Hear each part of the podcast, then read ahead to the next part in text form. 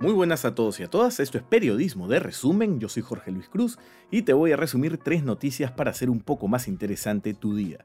Así que vamos con la primera. El Barcelona quedó eliminado en los cuartos de final de la Champions League luego de ser humillado 8-2 por el Bayern Múnich. Y los hinchas del equipo catalán temen que Lionel Messi deje el club, harto de la mala gestión de los dirigentes para traer entrenadores competentes y renovar correctamente la plantilla. ¿Es posible que Messi deje el Barcelona? ¿Y qué tan importante es para el club? Que se vaya sin duda no es fácil porque son pocos los que pueden pagar su sueldo. Solo en 2019 el club catalán le pagó al argentino 92 millones de dólares, que además ganó otros 35 millones por contratos publicitarios.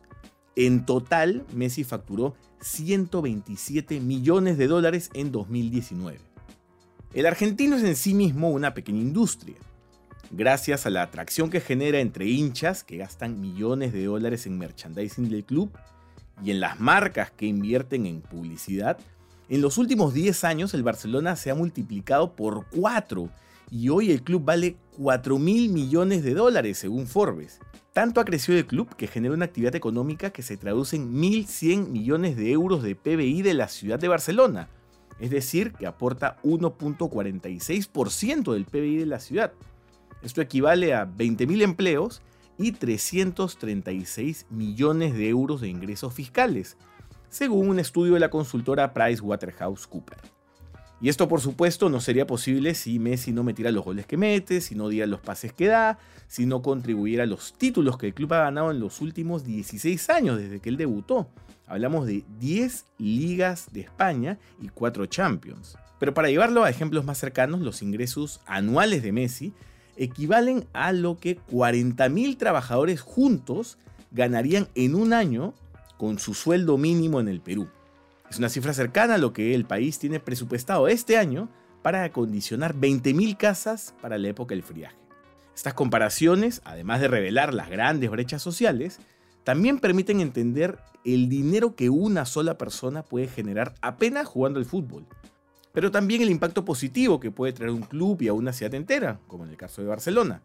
Así que cuando hablamos de que Messi puede cambiar de club, no solo hablamos de fútbol, sino del impacto económico y social a escala global que puede causar la decisión que el argentino tome en los próximos días. Y ahora vamos con la segunda noticia. Un grupo de arqueólogos ha descubierto en una cueva en Sudáfrica la cama más antigua de la que hasta ahora se tiene conocimiento, y que data de hace 227.000 años. Según un estudio publicado en la revista Science, este lecho está constituido por ceniza sobre la cual se encuentran hierbas anudadas que harían las veces de un colchón en una cama moderna. Antes de este descubrimiento, la cama más antigua había sido allá también en Sudáfrica y tenía 77.000 años de antigüedad.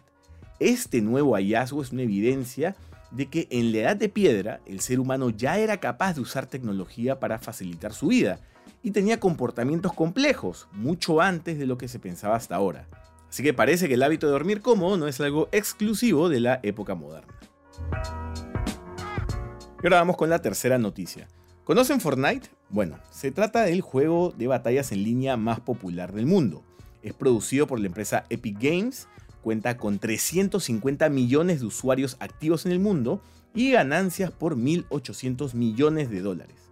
¿Por qué Fortnite es noticia ahora?